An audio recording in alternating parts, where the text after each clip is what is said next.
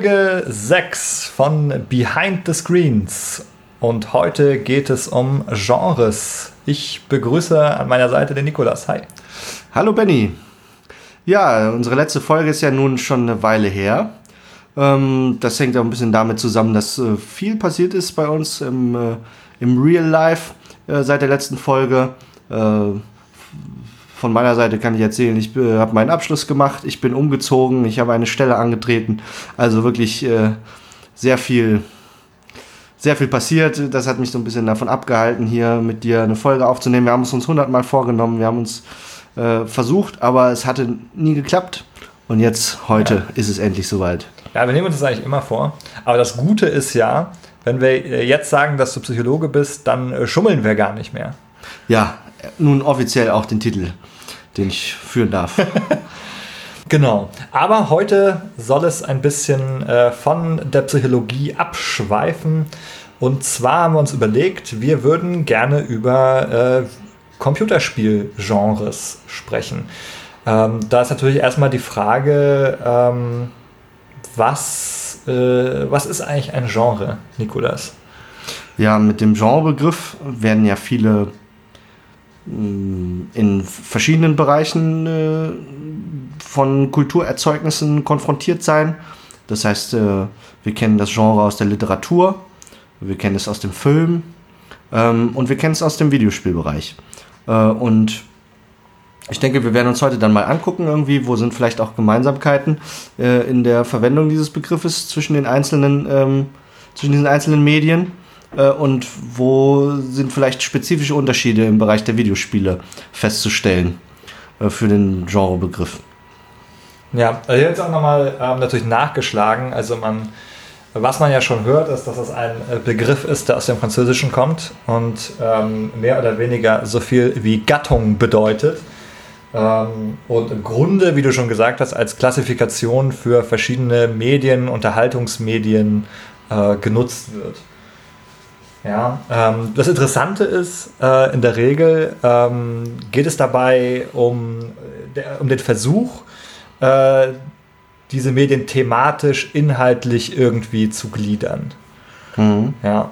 Was kennt man da so? Ähm, du hast ja schon ein paar Beispiele genannt, Literatur, Film.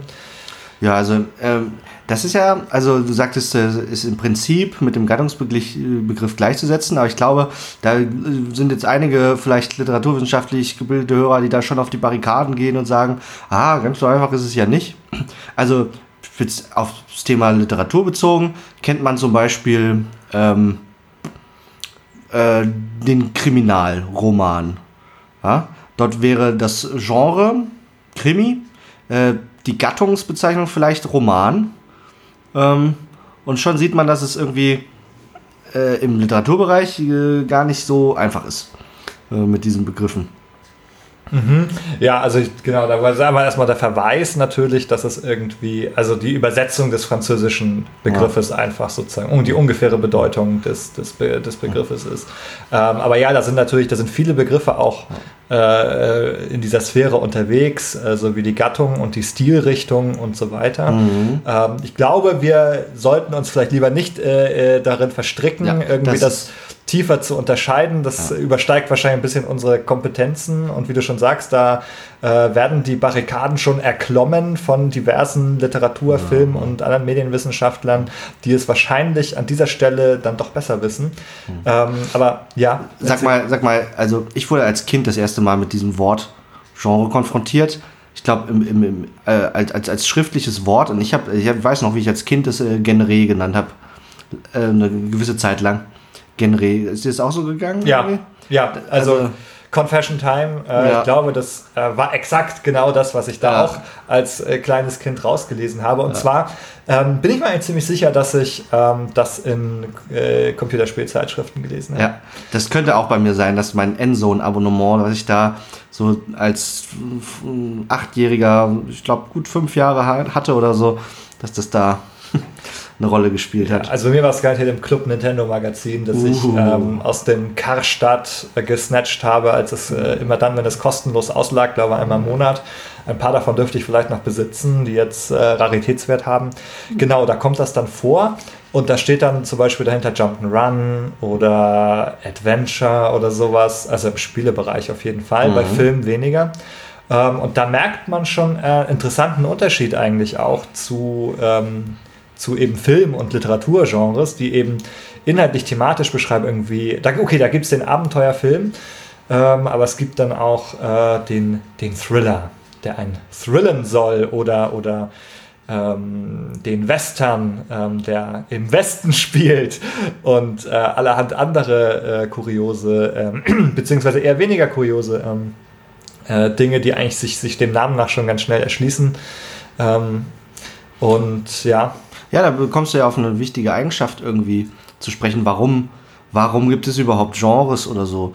Äh, eine Eigenschaft davon ist, dass wenn wir mit einer Genrebezeichnung konfrontiert werden, wie Western oder Thriller, dass äh, die meisten Leute, die schon mal ein Medienprodukt aus diesem Genre konsumiert haben, ziemlich schnell wissen, mit was sie es da zu tun haben, mit was für einem äh, Medienerzeugnis. Das heißt, es sind gewisse Erwartungen irgendwie verknüpft mit äh, einer bestimmten Genrebezeichnung wie Thriller oder Romantic Comedy.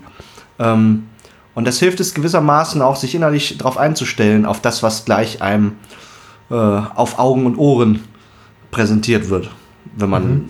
so ein Produkt konsumiert. Gerade wenn es halt irgendwie wie beim Film äh, schon so, auch schon fast, äh, also in einigen Fällen so eine Emotion schon mit ausdrückt oder, ein, oder einen gefühlsmäßigen Zustand, wenn wir eben haben Thriller oder Horrorfilm oder so. Mhm.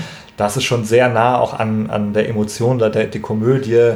Ähm, ja. beispielsweise. Was übrigens ein interessanter Punkt ist, ähm, das wollte ich eigentlich gerade, das wollte ich, darauf wollte ich gerade hinaus eigentlich, nämlich, dass es eben bei Film und Literatur in dieser Richtung funktioniert, wenn es halt bei Spielen ähm, also fast nie diese Bezeichnungen verwendet werden, die sozusagen irgendwie den Inhalt beschreiben oder ein, ein Gefühl dabei, sondern ähm, dass man äh, im Grunde eine Beschreibung der Tätigkeiten und Spielmechaniken hat. Mhm.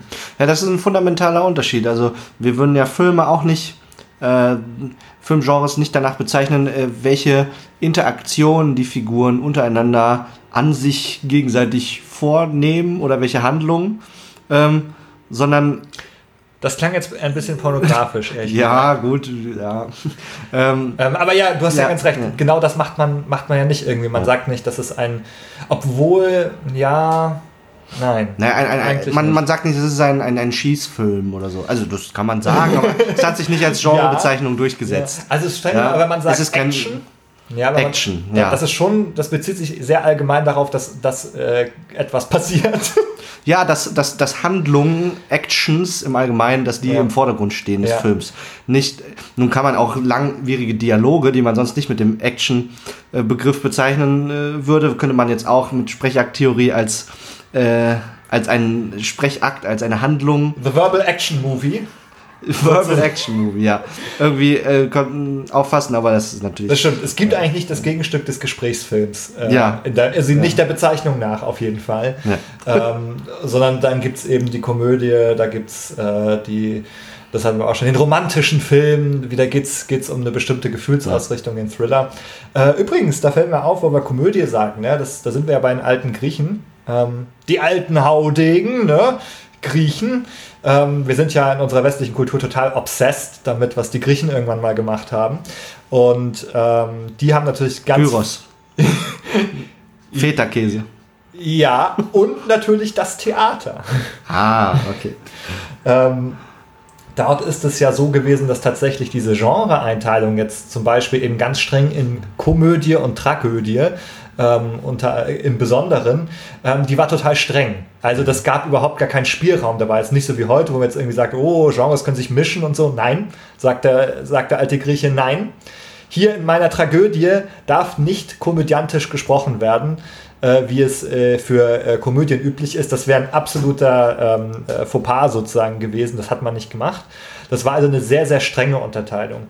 Und heutzutage, ja, ja, also du sprichst da eine gute Sache an. Wir hatten ja vorher gesagt, okay, einerseits könnte man wird im Videospielbereich, werden Genres häufig äh, aufgrund der Handlung äh, oder des, der Interaktionstypen äh, und der Gameplay-Mechaniken, die in dem Spiel ähm, vorkommen, werden die häufig gewählt, wie bei Jump and Run oder Ego-Shooter. Ähm, und eine andere Perspektive darauf ist, dass man ähm, vielleicht wie bei den alten Griechen von vornherein festlegt, was gibt es für Genres, was gibt es für große übergeordnete Spieltypen und dann, äh, wie bei den alten Griechen, das mit einer ähm, gewissen Poetik verbindet, dass man ein, ein Art künstlerisches äh, Programm hat, äh, bestimmte Regeln hat und sagt, okay, ich werde jetzt ein ähm, Jump-and-Run-Spiel programmieren, das aber also zwingend bestimmten Regeln folgen muss. Äh, wie jetzt äh, eine, eine griechische Komödie oder so. Ist das was, also ist das was, was man so vorfindet im Videospielbereich? Oder äh, ja, Herr Hoberg, da fragen Sie ja schon ganz neckisch, nicht wahr? Ja. Weil Sie genau wissen, dass das äh, nicht der Fall ist. ja, ähm, genau das ist äh, tatsächlich etwas, was also heutzutage generell, glaube ich, relativ wenig noch passiert, ähm, aber im Videospielbereich, ähm, glaube ich, ganz besonders nicht.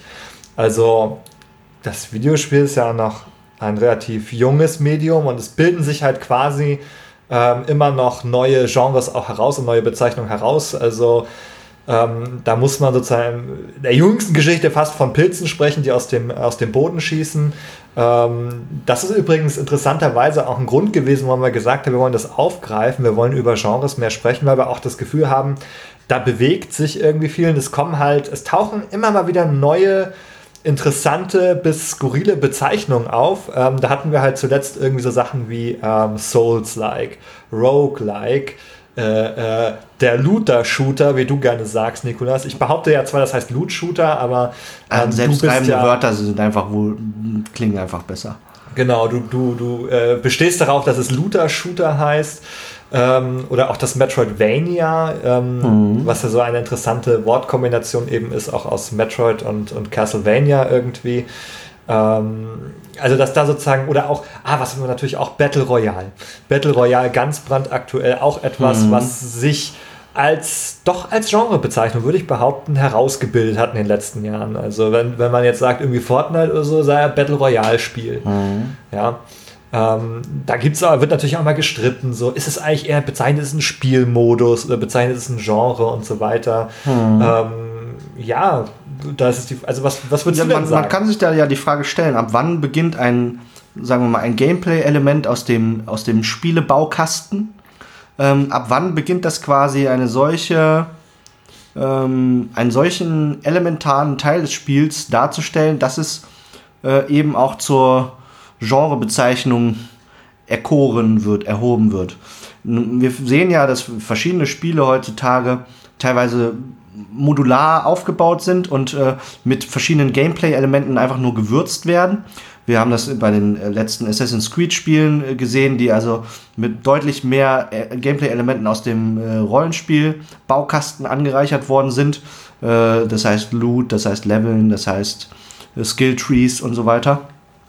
Ähm, so dass man sagen würde, die neueren äh, Assassin's Creed Spiele sind auch äh, RPGs. Die sind also auch in ihrer Genrebezeichnung für das Spiel eigentlich auch ähm, ja, haben eine Veränderung erfahren, wo die, die ersten Assassin's Creed Spiele würde man eher als ja, Action-Adventure vielleicht. Ja, noch. und ich dachte aber, das heißt, äh, das Genre heißt Ubisoft-Spiel.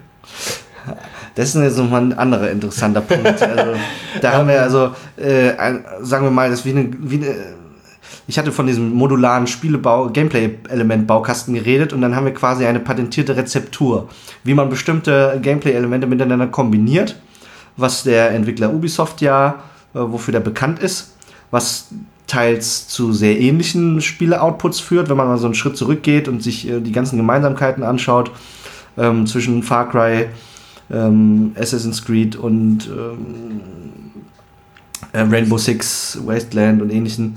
Ähm, mit Wildlands. Ja, ja, ja meine ich ja. Ja, ähm, ja da, das wäre, wäre ein Beispiel für eine Genrebezeichnung, Ubisoft-Spiel.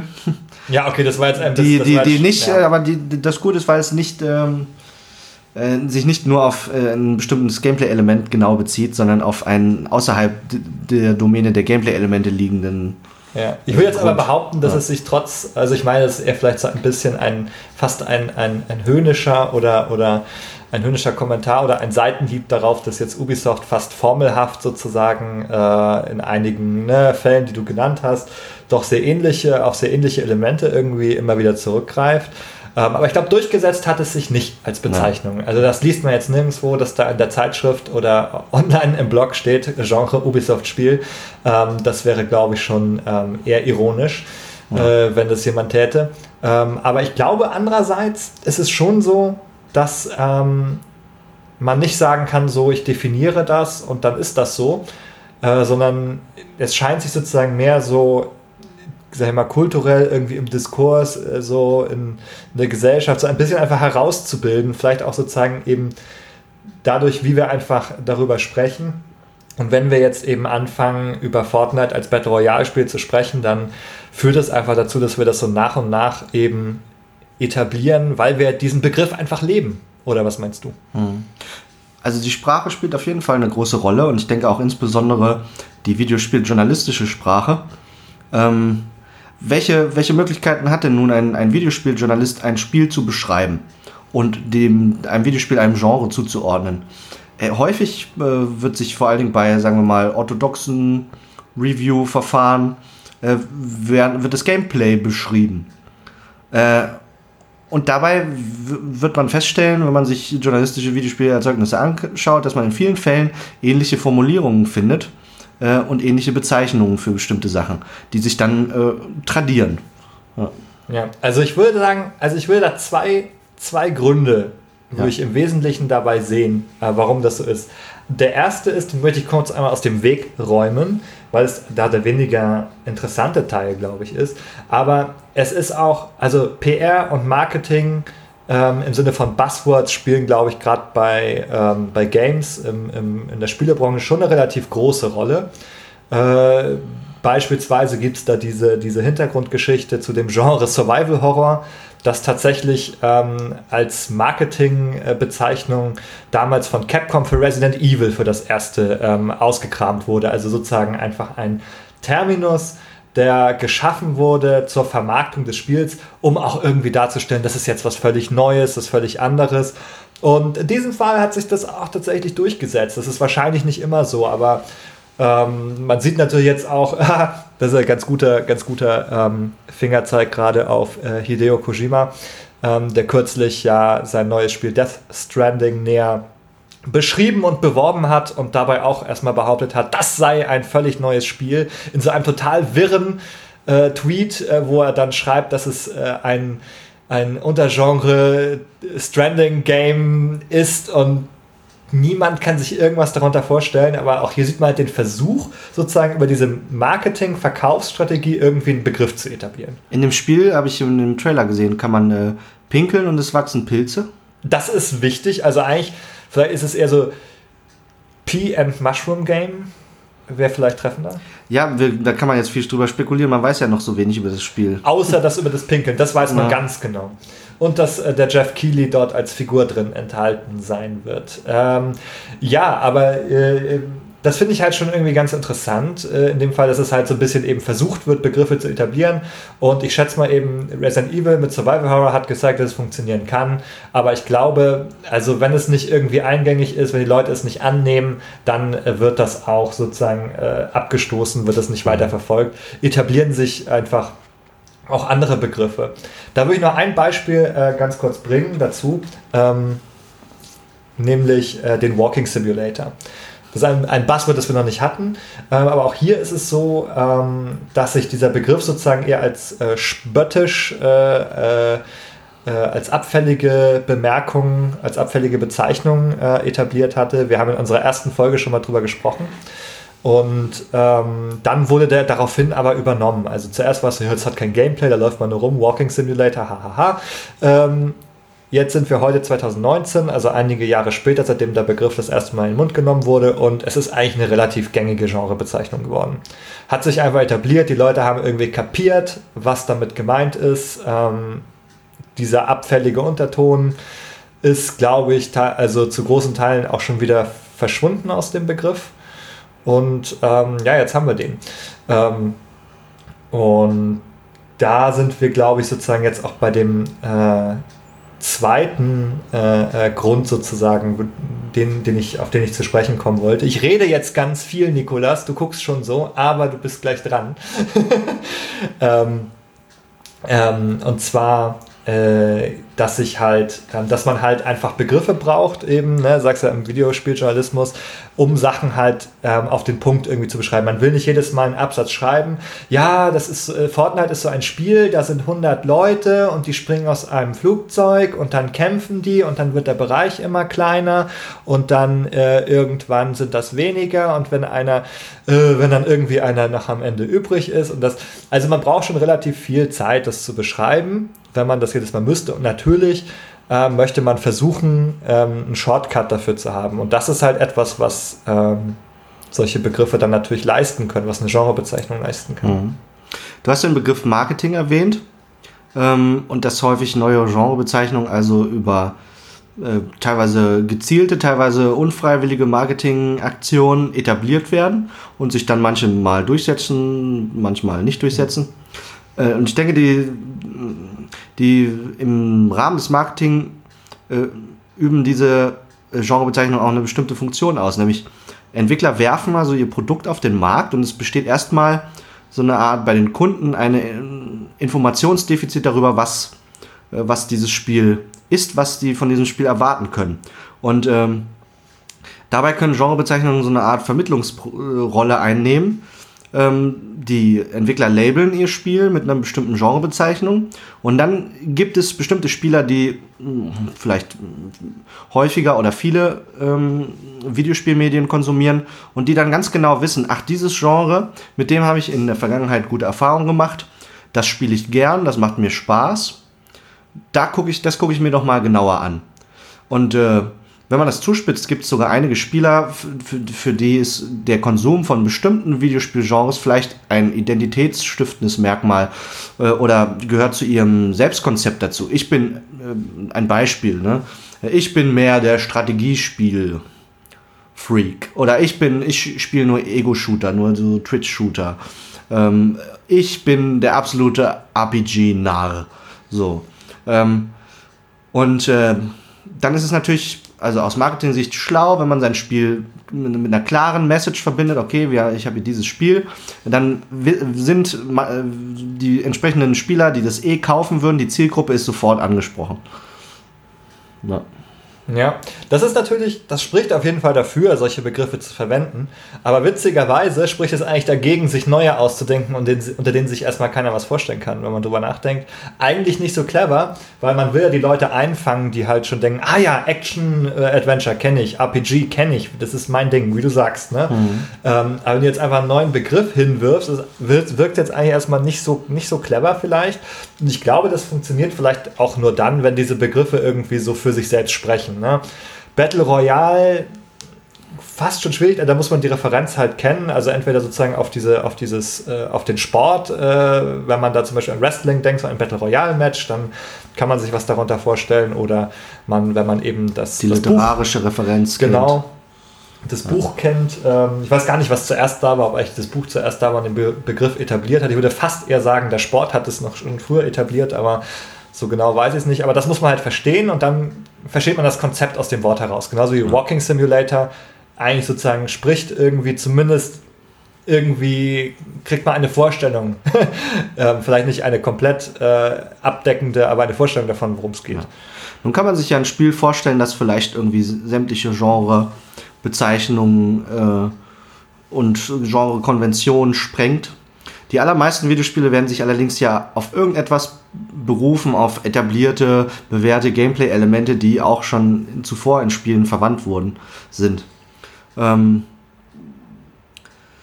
ja, und ich denke also, diese, dieser Genrebegriff äh, ist auch dort wieder, ähm, wenn man also ein Videospiel quasi die, die wenigsten Entwickler werden ein Videospiel ja irgendwie äh, von Grund auf neu erfinden, sondern es ist, gilt wie das in der Wissenschaft das Prinzip Standing on the shoulder of giants, auf dem Rücken von Giganten stehen. man kann nur so weit schauen, weil eben Leute vor einem da waren, die ein entsprechendes geleistet haben, die bestimmte äh, Gameplay-Elemente äh, oder Gameplay-Element-Kombinationen oder sowas erfunden oder perfektioniert haben. Und auf die wird man sich dann immer wieder beziehen. Mhm. Ja, ähm, das ist natürlich auch gewissermaßen, also nicht nur vielleicht klug bei der, bei der ähm, Konstruktion von einem neuen Spiel, ist natürlich auch klug für das, für das schnelle und einfache Verstehen davon, worum es geht. Also das haben wir jetzt ja, glaube ich, auch schon so als bisschen als Funktion identifiziert, ähm, dass es einem dabei hilft, es schnell zu verstehen. Und das ist tatsächlich vielleicht so ein bisschen, könnte das unser psychologischer Moment der Folge werden. Ähm, würde ich nämlich nochmal eine psychologische Theorie an dieser Stelle einwerfen, nämlich die sogenannte Cognitive Load Theory. Ähm, und ähm, dabei geht es sozusagen, äh, die deutsche Über Übersetzung erstmal von der Cognitive, von Cognitive Load wäre so eine Art kognitive Belastung, ähm, was halt ähm, in dem Zusammenhang Sinn ergibt, dass äh, man schon sehr, sehr lange in der Psychologie davon ausgeht, ähm, dass unser Arbeitsgedächtnis, in dem wir sozusagen unsere Informationen akut bereithalten, äh, eine sehr, sehr ähm, begrenzte Speicherplatzkapazität hat. Also wir können uns in einem Augenblick ähm, nur eine gewisse Menge von Einheiten merken und im Gedächtnis halten. Äh, und in der Regel ist man sozusagen nach 5 plus minus 2 oder so Einheiten ähm, am Limit sozusagen von dieser Speicherkapazität und kann sich irgendwann nicht mehr merken, außer man hat vielleicht irgendwie eine seltene Form von Autismus oder irgendwie ähm, etwas anderes, das einen dazu befähigt, ist aber selten. In der Regel kann man sich nicht mehr merken. Ähm, und Cognitive Load äh, Theory sagt nun, dass man halt, wenn man neue Inhalte lernt zum Beispiel oder sie überhaupt auch verarbeitet, ähm, dabei eben sozusagen so eine kognitive Belastung und Auslastung erfährt, wenn man halt eben sich mehr und mehr Einheiten in dieses Arbeitsgedächtnis reinschaufelt. Und dass es sozusagen eben eine Belastung eben auch darstellen kann, wenn man das tut. Und wenn ich jetzt eben so ein ganz, äh, so ganz viele Gameplay-Mechanismen äh, in, in, sozusagen einzeln verarbeiten müsste, also wenn ich jetzt immer sage, und dann gibt es dieses Element, dann gibt es dieses Element, dann gibt es dieses Element, ist es natürlich äh, für mich auch eine Belastung sozusagen, das in, in Bezug zueinander herzustellen, was das jetzt bedeutet und so weiter. Und da leisten natürlich solche Begriffe wie, wie, wie Genres ähm, eine Entlastung sozusagen, die einfach sozusagen schon ganz viele Elemente äh, in sich vereinen. Also typische Elemente, so ein bisschen, die man sich darunter vorstellt, unter einem einzigen Begriff. Das heißt, wenn ich mir vorher irgendwie verschiedene Sachen merken müsste oder auch mir anlesen und verstehen, verarbeiten müsste, äh, bietet mir das eben genau diesen Shortcut. Ja, das äh, klingt plausibel. wobei ja unser Professor Mausfeld in Kiel immer gepredigt hatte bei psychologischen Theorien. Äh, die, diejenigen, die auf Anhieb plausibel klingen, sollte man sich nochmal ganz genau anschauen, weil die Wahrheit häufig unplausibel sei. das ist natürlich auch ein lustiger Spruch. Ja. Ähm, also ich glaube, man muss natürlich aufpassen, äh, auch, bei, auch bei den lustigen Sprüchen, die auf Anhieb plausibel klingen. Ähm, natürlich ist es so, dass jetzt etwas ähm, natürlich objektiv jetzt betrachtet, wissenschaftlich betrachtet, hm. nicht ähm, dadurch automatisch richtiger oder falscher wird, dass es plausibel ist, das wäre ja Quatsch, sondern natürlich soll der Spruch ein bisschen darauf verweisen, sozusagen, dass man auch Dinge, die einem plausibel erscheinen, nochmal hinterfragen sollte.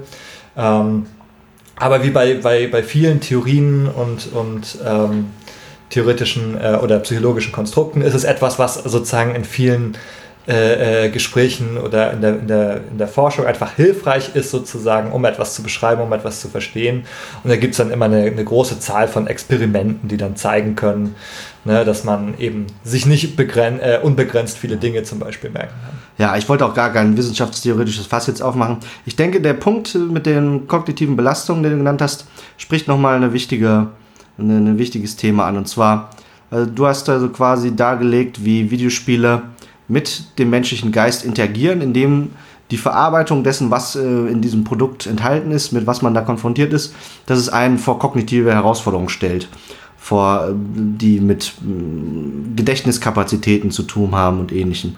Und ich denke, Spiele äh, und Genres in, äh, interagieren noch auf eine andere Art und Weise mit der menschlichen Psyche. Ähm, und zwar, man stelle sich vor, ein Spieler hat bestimmte Bedürfnisse und äh, sucht nun ein Produkt, das diese Bedürfnisse befriedigt. Ähm, nun ist es plausibel anzunehmen, dass unterschiedliche Formen von Videospielen äh, unterschiedliche Bedürfnisse zu befriedigen vermögen. Ähm, wir haben vielleicht einen Spieler, dem äh, nach Adrenalin und äh, Action zumute ist. Ähm, da könnte man jetzt äh, sich überlegen, was ist das für ein Motiv, dem, dem der ist vielleicht am Nervenkitzel gelegen, an, an Reizungen generell. Ähm, und der wird sich vielleicht mit, äh, mit einem Action-Game dann äh, abgeholt fühlen und seine Bedürfnisse dort befriedigt sehen. Und dann gibt es vielleicht eher äh, planende, kalkulierende Menschen, für die es keine größere Befriedigung gibt, als wenn sie einen irgendwie sorgfältig gehegten Plan ähm, äh, in, in einem Videospiel mh, äh, dann zur Verendung bringen können und dann irgendwie dem Gegner eins auswischen, indem man ihn übertrumpft. Äh, mit einer bestimmten Strategie oder so. Ähm, und das ist ein, zum einen ist es ein ganz anderes Bedürfnis. Zum anderen sind aber auch ganz andere Gameplay-Elemente dann für die Befriedigung dieses Bedürfnisses verantwortlich. Ein weiteres Beispiel, was mir dazu einfallen würde, wäre äh, diese Visual Novels mit, mit Dating, äh, Romance-Charakter, äh, die Spieler dort, die haben vielleicht mehr ein, ein Anschlussmotiv, äh, die irgendwie vor allen Dingen von sozialen Bindungen äh, oder simulierten in dem Fall sozialen Bindungen irgendwie angezogen werden. Ähm, mhm. also sozusagen mehr ein Interesse natürlich an sozialen Beziehungen, wenn die Spielerinnen und Spieler sozusagen Dating-Sims wählen, die machen das nicht, weil sie Dialogbäume interessant finden als Gameplay-Element, sondern sehr wahrscheinlich eben, weil es thematisch um, um Dating oder äh, Romantik, äh, romantische Beziehungen in irgendeiner mhm. Form geht. So könnte man vielleicht äh, den Entwurf einer Genre-Theorie ähm, für den Videospielbereich fassen, der sich eben ganz psychologisch an den Bedürfnissen von Spielern orientiert äh, und die Gründe, warum sie äh, sich von einem bestimmten Produkt angezogen fühlen. Ich erinnere mich daran, äh, meine, meine Schwester äh, ist ebenfalls, äh, hat in der Vergangenheit ebenfalls äh, gerne Videospiele gespielt und äh, ist dort unter anderem ein Fan der alten Fire Emblem-Spiele. Und zwar eben nicht, wie man vielleicht denken könnte, weil sie diese Strategie äh, und dieses kalkulierende, planende und in die Tat umsetzen, weil sie das angesprochen hat, sondern weil sie, äh, in dem Spiel gibt es die Möglichkeit, auch äh, Charaktere miteinander in romantischen Beziehungen äh, eintreten zu lassen, eben weil sie gerade davon angezogen war. Und ähm, sie attestiert den neueren Fire Emblem Spielen einen äh, stärkeren Fokus auf diese strategischen oder Rollenspielelemente und äh, sagt, äh, dieses, die Qualität der sozialen Beziehungen und wie sie dargestellt werden in Spielen hat so nachgelassen, dass sie die nicht mehr, nicht mehr interessiert, diese Spiele. Die neueren Fire Emblem-Spiele sind nichts mehr für sie. Eben weil sie ihr Bedürfnis nach, in dem Fall eben diesen sozialen Beziehungen, diesen, ähm, die dort äh, durchsimuliert werden, eben dort nicht befriedigt sieht. Mhm.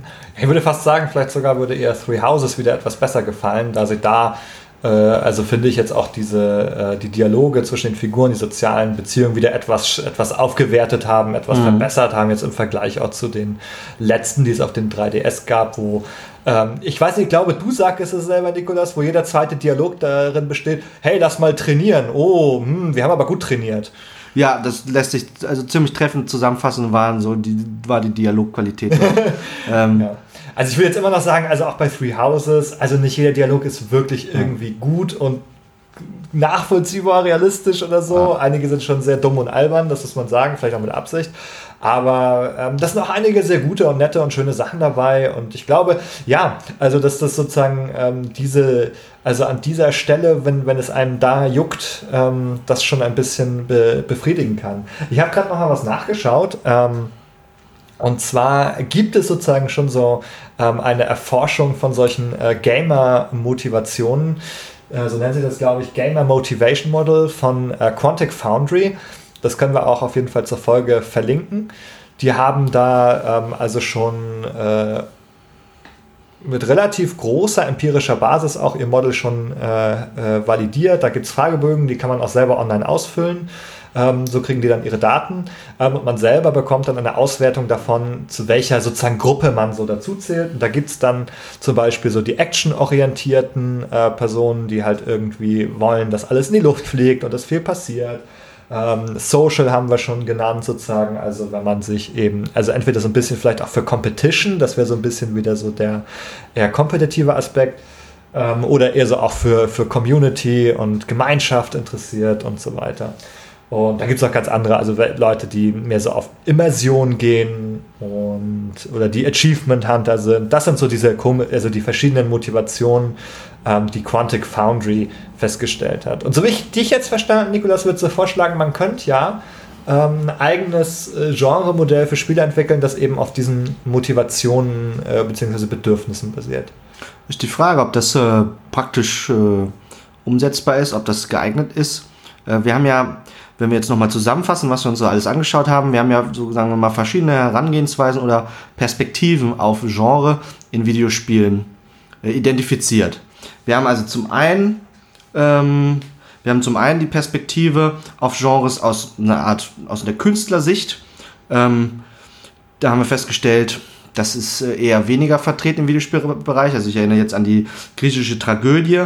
Wir haben also selten Entwickler, die auftreten mit einem bestimmten künstlerischen Programm, mit einer eigenen Poetik, die sagen, ein Spiel hat so und so zu sein und nicht anders. Und wenn es das nicht ist, dann ist es etwas anderes. Dann ist es ein anderes, aber es ist nicht das, was in der Poetik festgeschrieben steht. Ähm, das heißt, wir haben also weniger so einen idealistischen Ansatz, mit irgendwie dem einem Idealbild von einem Genre-Prototypen. Ähm, äh, dann gibt es aber auch noch eine, eine andere Perspektive auf die Genres. Wir haben diese Kritikersicht, die induktiv vorgeht und die also versucht, Gemeinsamkeiten und Unterschiede in Gameplay-Elementen von Spielen zu identifizieren. Die gehen also empiristisch vor letztendlich. Die sammeln Daten aus verschiedenen Videospielen und schauen, wo sind Unterschiede, wo sind Gemeinsamkeiten, die sie dann auch auf die sie Bezug nehmen in Videospielen, indem sie auf andere Spiele verweisen, wenn sie ein Spiel rezensieren. Ja, und die auch die journalistische Sprache, wie wir festgestellt haben, äh, prägen. Und wir haben ähm, auch nochmal die Publikumssicht auf Genres quasi, äh, wo also die Spieler mit ihren unterschiedlichen Motiven auftreten, äh, vielleicht äh, ihre eigene Selbstkonzept als Spieler sich an ein bestimmtes Genre knüpft. Ähm, genau, und die Marketing-Sicht die Marketing-Sicht, die also ähm, Genrebezeichnungen danach anschaut, wie lassen sich vermarkten, wie findet äh, welcher Informationsfluss zwischen Spielern und äh, äh, Entwicklern statt, die ihr Produkt auf dem Markt platzieren wollen. Genau, und in diesem äh, Spannungsfeld bewegt sich im Videospielbereich äh, dieser Genrebegriff. Mhm. Ja, also ich würde erstmal grundsätzlich zustimmen, so dass wir also alle diese Beteiligung haben und ich denke, das Ergebnis, das wir ähm, vorliegen haben, wenn wir sagen äh, Shooter, Action Adventure, äh, äh, Battle Royale, Metroidvania und so weiter, ist, glaube ich, ein Ergebnis von all diesen Faktoren sozusagen, all dem ganzen Diskurs und Gespräch und der, der, der Verwendung in der Praxis von diesen äh, Begriffen. Also, dass es sich sozusagen vielleicht auch das Dinge auch, ähm, das ist auch interessant, also sozusagen dieser, dieser Wandel sozusagen, dass diese, diese Dinge im Wandel befinden ähm, kann man zum Beispiel auch daran sehen, dass halt eben einerseits neue Genres auftreten, aber auch alte in der Verwendung und im Gebrauch zumindest wieder verschwinden. Ähm, kennst du noch oder hast du mir anders gefragt? Also ich weiß, dass du den Begriff kennst, aber hast du mal in deinem Leben aktiv ähm, etwas gespielt mit dem Ziel, ich spiele heute ein 4X-Game? Hm. Nein, das stimmt natürlich. Also äh, ich, ich ich kenne äh, den Begriff 4X natürlich noch aus äh, Videospieljournalistischen Erzeugnissen, wo er auch nach wie vor noch verwendet wird. Er ist auch sehr nischig. Er bildet gewissermaßen ein Subgenre, um nochmal einen neuen Begriff hier zu bemühen. Also äh, Übergenre in der Regel Strategiespiele und dann Subgenre 4X-Spiele. Ähm, ja, das würde ein also ich, ich, bin mir sicher, es gibt vielleicht eine kleine Gruppe von Spielern, die sagen, ich spiele nur Strategiespiele und unter den Strategiespielen spiele ich nur die 4X-Spiele. Ähm, aber also hat sich zumindest nicht als, als gängiger Begriff, wird, findet heutzutage nicht mehr so viel Verwendung. Ich weiß nicht, war das früher anders? Erinnerst du dich da, du bist ja ein bisschen älter als ich auch, ne? Du bist ja schon ein alter Hase. Du erinnerst dich also noch an, an Zeiten zurück, da, ja, ja, ja, also, also, ich blicke da in die Tiefen ja. äh, mit meinen zwei, drei Jahren, die ich älter bin. In vier. die Tiefen, was jetzt wird hier vier behauptet? Un Unverschämtheit. Äh, in die Tiefen äh, der Videospielgeschichte zurück. Nee, also so, also ich habe das Gefühl, ich habe das auch nicht aktiv mehr so richtig erlebt. Ich habe das Gefühl, das ist wirklich ein Begriff, der ähm, also vor unserer beiden Zeiten mal ähm, deutlich größer und wichtiger war in der Videospiellandschaft. Ähm, vielleicht muss man noch mal kurz erklären, es ist ein Subgenre von Strategie. äh, vom Strategiespiel. Und jetzt muss ich einmal kurz nämlich nachschauen. Ähm, diese vier Xe, ja, die heißen Explore, Expand, Exploit und Exterminate. Ähm, also eine besondere Betonung eben auf, äh, keine Ahnung, ähm, Ressourcenergreifung und Bekämpfung und ähm, das klingt irgendwie relativ furchtbar, wenn ich drüber nachdenke. Barbarisch. Barbarisch auch, ja, ähm, viel zu realistisch. Ähm, kolonialistisch auch. Ähm, nee, aber dass das sozusagen mal ein ganz, ganz großes Thema irgendwie war im Strategiebereich, dass mal sehr, sehr viele dieser Spiele gab. Und heute natürlich gibt es diese Spiele noch. Und manchmal werden sie auch so genannt, aber ich habe das Gefühl, der Begriff ist relativ zurückgedrängt sozusagen. Mhm. Also darüber spricht man jetzt nicht mehr regelhaft über, hast du das neueste 4X-Game gespielt oder ne? Das, dieses, das, das kommt in meiner Wahrnehmung eigentlich nicht mehr vor. Worauf du einen wichtigen Punkt angesprochen hast, nämlich dass der dass Genrebezeichnungen äh, immer im historischen Kontext zu sehen sind und sich äh, im Wandel befinden. Wenn wir analoger aus dem Filmbereich oder der Literatur suchen, äh, der klassische Bildungsroman ist heutzutage zum Beispiel nicht mehr äh, ein so beliebtes oder verbreitetes Genre, wie er es bereits war. Äh, der Western war zwischenzeitlich, glaube ich, tot und er lebt jetzt erst äh, in, in mit Tarantino und Co. vielleicht nochmal ein Revival. Vielleicht, Vielleicht ja. oder auch nicht. Das stimmt, das ist ja. auch relativ, also, also, also man wir, kennt es noch, aber eher historisch fast. Ja, also ähm, beziehungsweise wird er heutzutage dann noch mit anderen äh, Sachen kreativ kombiniert. Also den klassischen Western, der wirklich nur in äh, wüstenähnlichen Gebieten spielt und so weiter, äh, findet man vielleicht, also weniger im großen Kino heutzutage, sondern äh, man findet teilweise ja Westernfilme, die gar nicht mehr in einer Western-Umgebung spielen oder so. Zumindest nicht ähm, in so einer historischen ja. Umgebung, wie es äh, früher der Fall war. Ja, also es, es, hat sich auf jeden Fall sehr stark verändert. Ich würde mich da jetzt äh, persönlich gar nicht zu weit aus dem Fenster lehnen. Dazu weiß ich zu wenig über Western, äh, ehrlich gesagt, aber ähm, ich weiß nicht, irgendwie, ich glaube, das ein oder andere Mal ist irgendein James Bond-Film schon mal als Western bezeichnet worden. ähm, und lesen Sie weitere ja. Hot Takes im Internet. Ähm, ja. Äh, ja. aber auf das jeden Fall. Das ist nicht unsere Domäne. Aber also, was wichtig ist anzusprechen, dass auch im Videospielbereich das natürlich im historischen Wandel äh, unterliegt.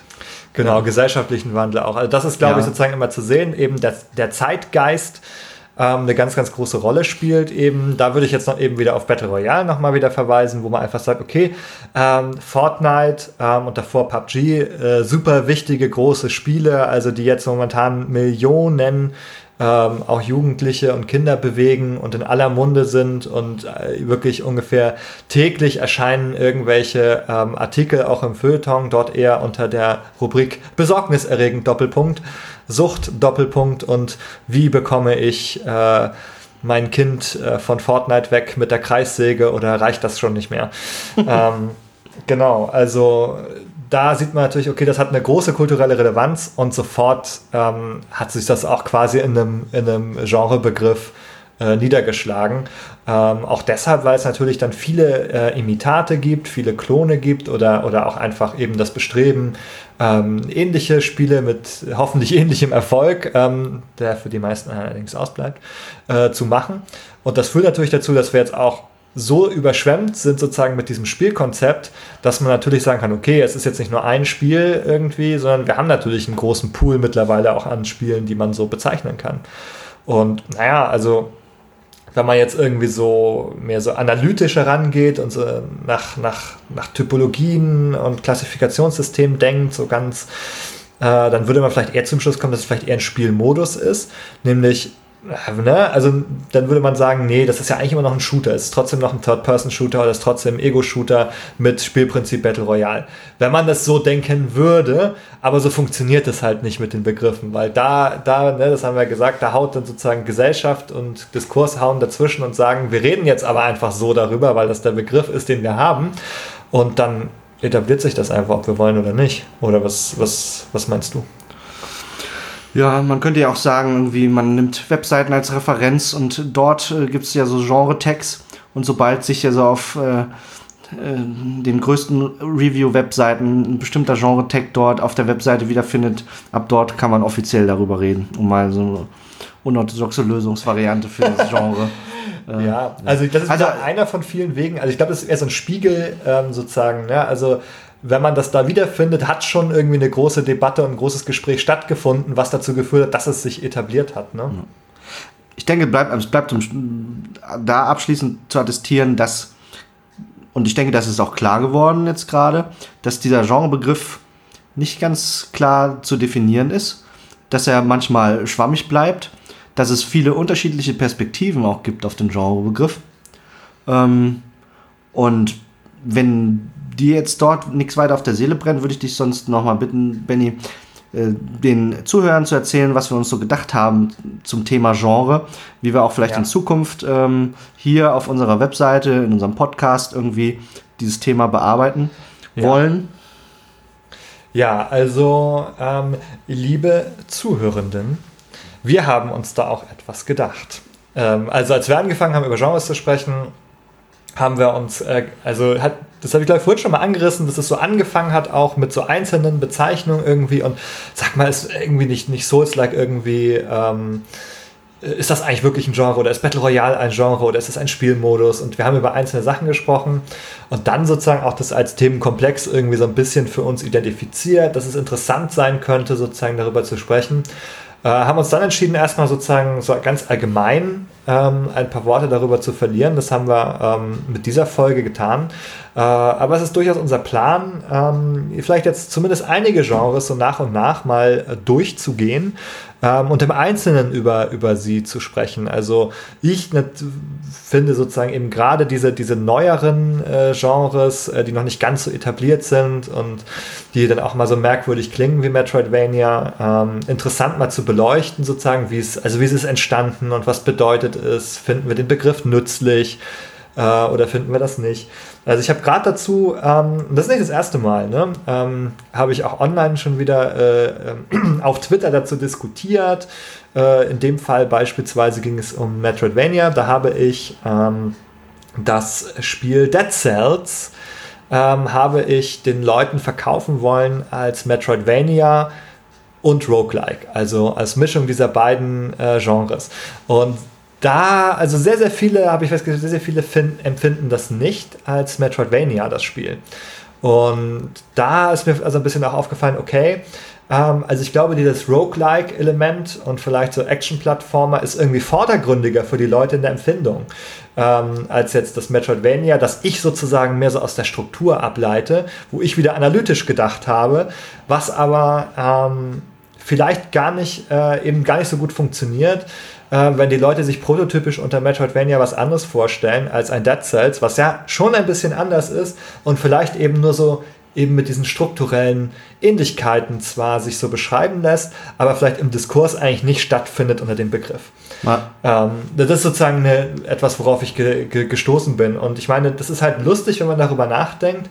Und da merkt man wieder sozusagen, dass es eben eben diese analytische Trennung nicht gibt. Wenn ich zum Beispiel an die neuen Tomb Raider Spiele denke, das sind Metroidvanias im Übrigen. Denken, also, ne, wenn man, also strukturell, die haben eine Levelstruktur, die wie ein Metroidvania aufgebaut ist. Du kriegst neue Items hinzu, die Spielwelt ist grundsätzlich offen, aber ähm, die Progression funktioniert erst über die Items an neue Orte.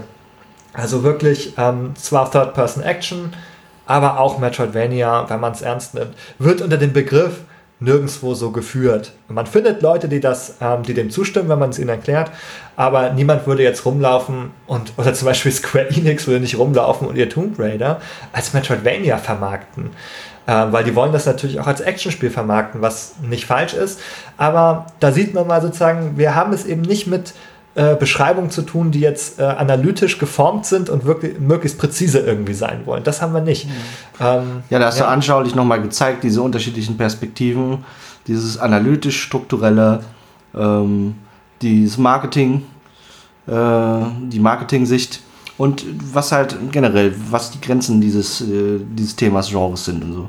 Und das wären äh, das wären also Sachen, die wir uns vorstellen könnten, die wir in Zukunft immer dann, wenn es einen Anlass gibt oder auch wenn uns danach steht, uns ein bestimmtes Genre oder auch mal ein bestimmtes Spiel, äh, was vielleicht ein neues Genre konstituiert, so wie ähm, äh, PUBG, Battle Royale etc., äh, dass wir uns das dann äh, angucken und mal ein bisschen durchschmecken, was, was, wir, was wir hier vor uns mhm. haben, auch unter, äh, unter Rückgriff auf ähm, Genre theoretische Überlegung.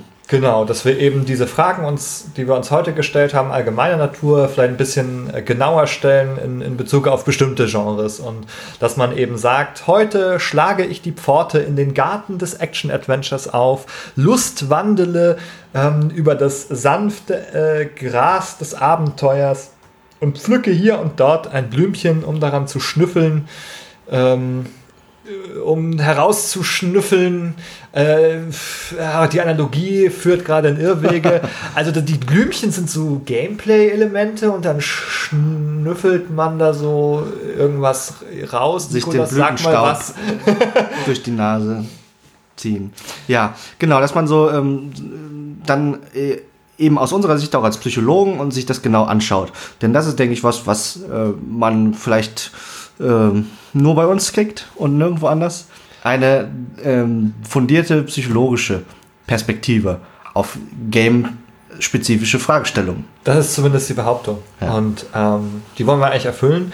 Aber wir wollen uns auch mit Genres beschäftigen. Deswegen wird der Versuch sein, eben sich dem so ein bisschen zu nähern und auch äh, die eine oder andere äh, psychologische Perspektive oder Theorie ähm, dabei mit einfließen zu lassen. Ja, wenn die Zuhörenden Vorschläge haben, welche Genres wir uns da mal vorknüpfen könnten oder sollten, dann könnt ihr gerne auch über Social Media oder auf unserer Webseite äh, Vorschläge uns zukommen genau, lassen. Genau, als Kommentar unter dieser Folge oder als Tweet an uns oder auf Facebook öffentlich oder als Direktnachricht. Das sind einige der möglichen Kanäle.